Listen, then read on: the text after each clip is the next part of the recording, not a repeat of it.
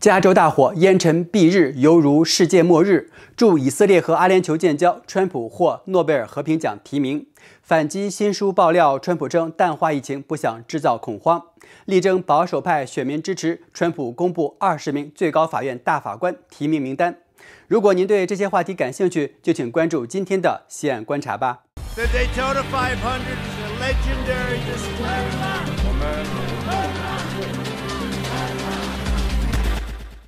大家好，欢迎收看《西安观察》，我是林霄然。今天呢是九月九号，星期三。节目开始呢，先给大家看看我们加州今天的天气情况。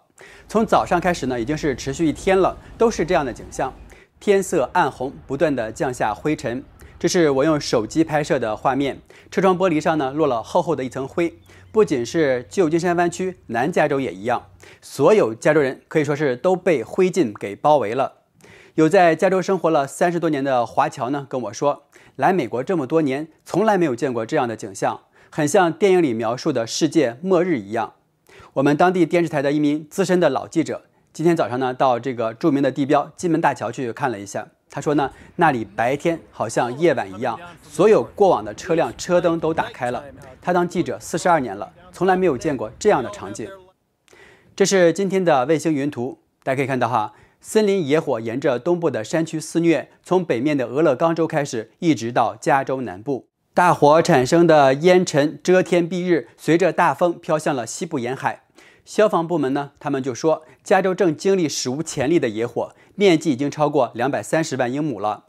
加州野火呢，最近是一场接一场。那北加州八月份由雷电引发的系列大火呢，到现在还没有扑灭。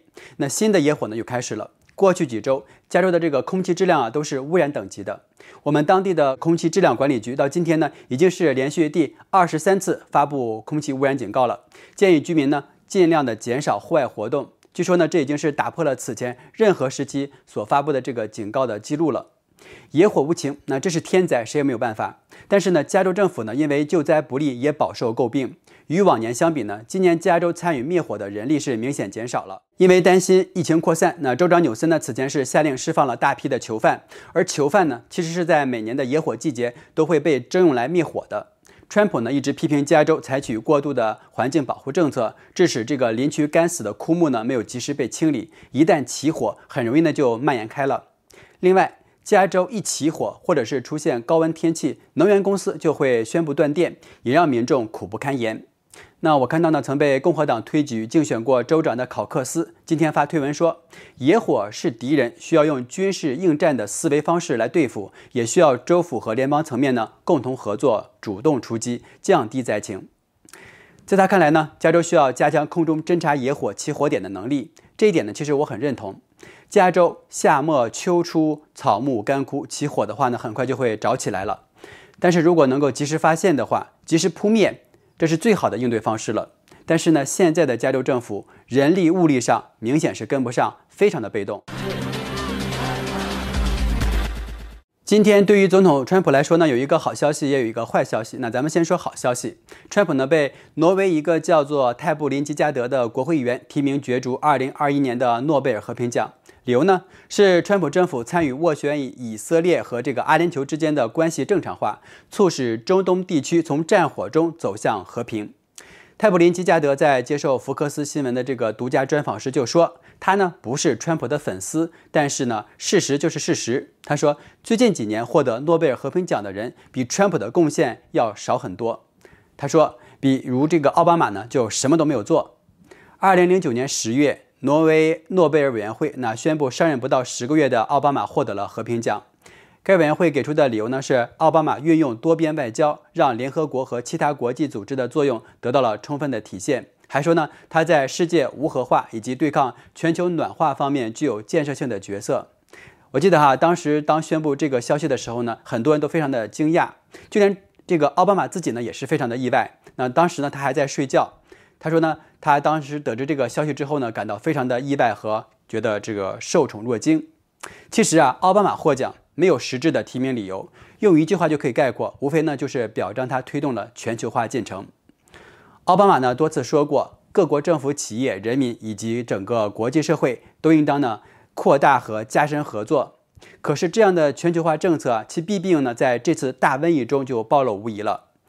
经济全球化的目标呢是劳工市场一体化，会导致低增值的工业链外移，造成像美国等发达国家的这个制造业呢就非常的损失惨重。比如说哈，我们需要口罩，那需要药品的时候呢，发现本国根本就不能够生产，几乎所有的制药产业链呢都在国外，绝大多数原药料呢还都得从中国进口。说是要全球公共的这个对抗暖化问题，可是呢，现实证明，经济全球化对于环境造成的这个破坏呢，实际上是更大的。很多发达国家的这些跨国企业，为了规避本国已经成熟的环保法规，进行国际分工的时候呢，就会故意的将一些高耗能、高污染的生产环节迁移到发展中国家。大家看看中国的空气污染，那可能就都清楚了。经济全球化的一个环节呢，就是金融市场一体化。世界上的这个经济体互相影响、互相依赖，一个经济体发生问题，那很容易呢就会波及到其他经济体。二零零八年美国的次贷危机，连带着全球的金融市场呢都受到了拖累。而川普呢是反对全球化的，他曾经说过，今年的疫情证明呢他的政府推动的逆全球化的政策是对的。他主张美国制造、美国优先，要把制造业往回拉，能源独立。大瘟疫之下呢，美国是全球为数不多的能够实现自给自足的国家，民众不用担心能源危机、食品危机。那所谓的全球化呢，只能够让像中共这样的不讲原则的集权政府从中得利，一边呢利用着世界工厂的优势，控制着各种行业的全球产业链，一边呢就不断的扩张其在国际上的这个势力。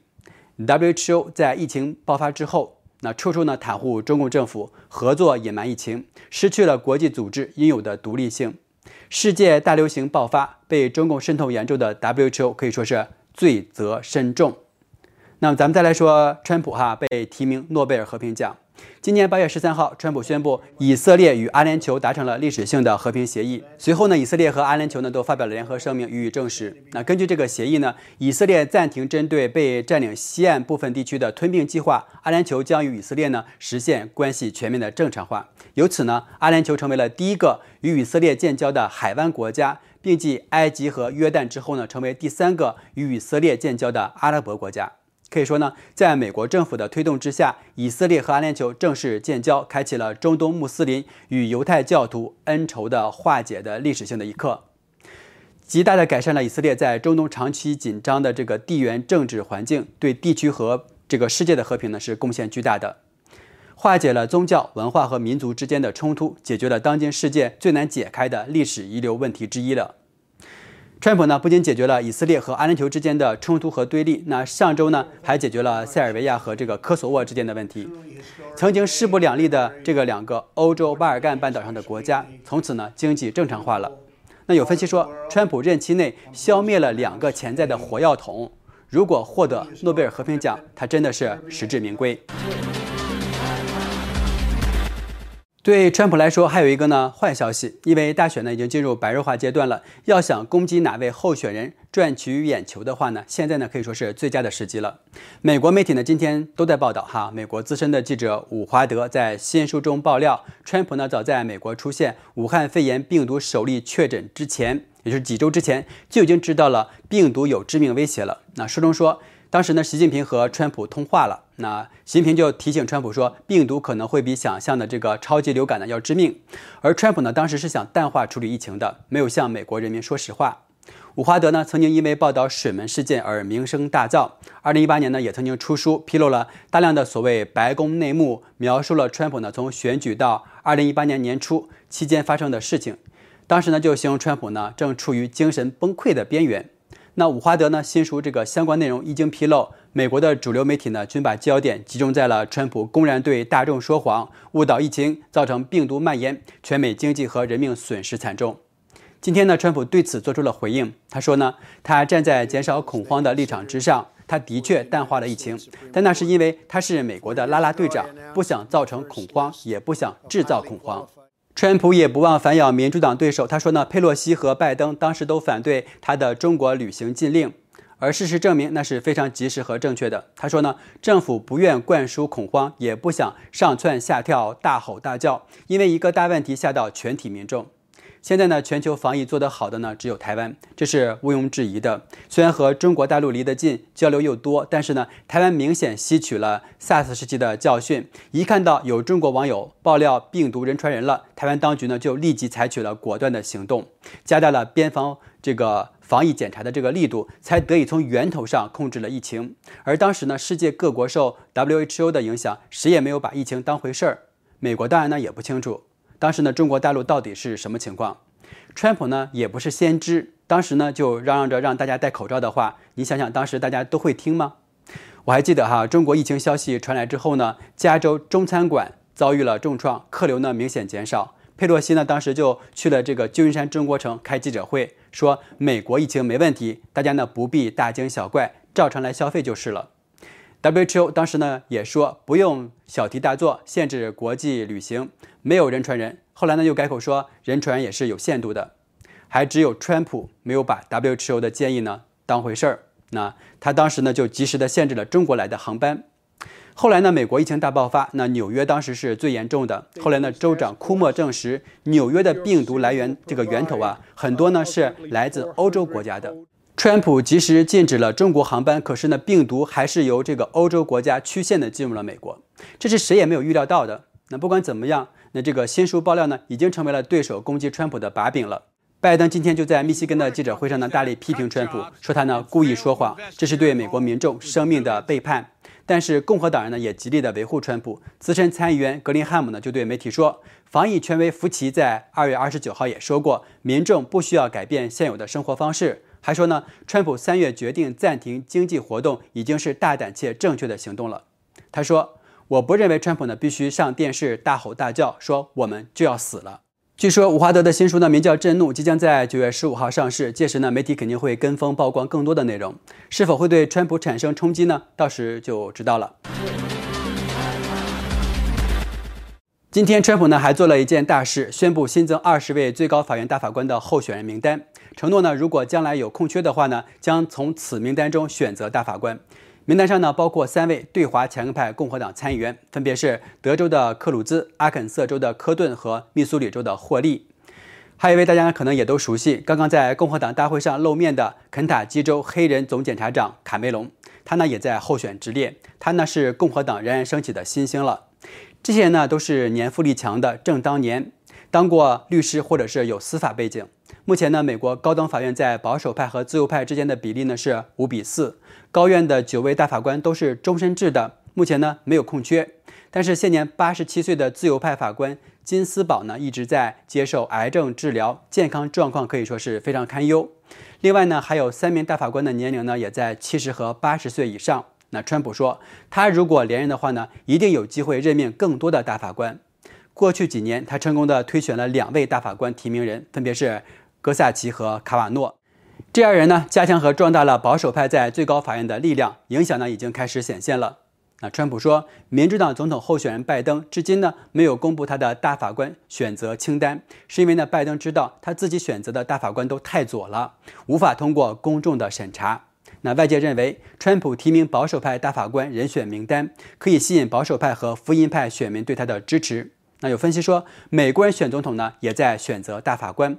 未来所有的这个判决的走向是走激进自由呢，还是保守传统呢？全都寄托在新任的大法官人选上了，将决定着未来几十年美国宪法和法律的变迁。好了，今天的节目呢就到这里了。如果喜欢我节目的话，就请点赞、订阅和转发吧。我们下期再会。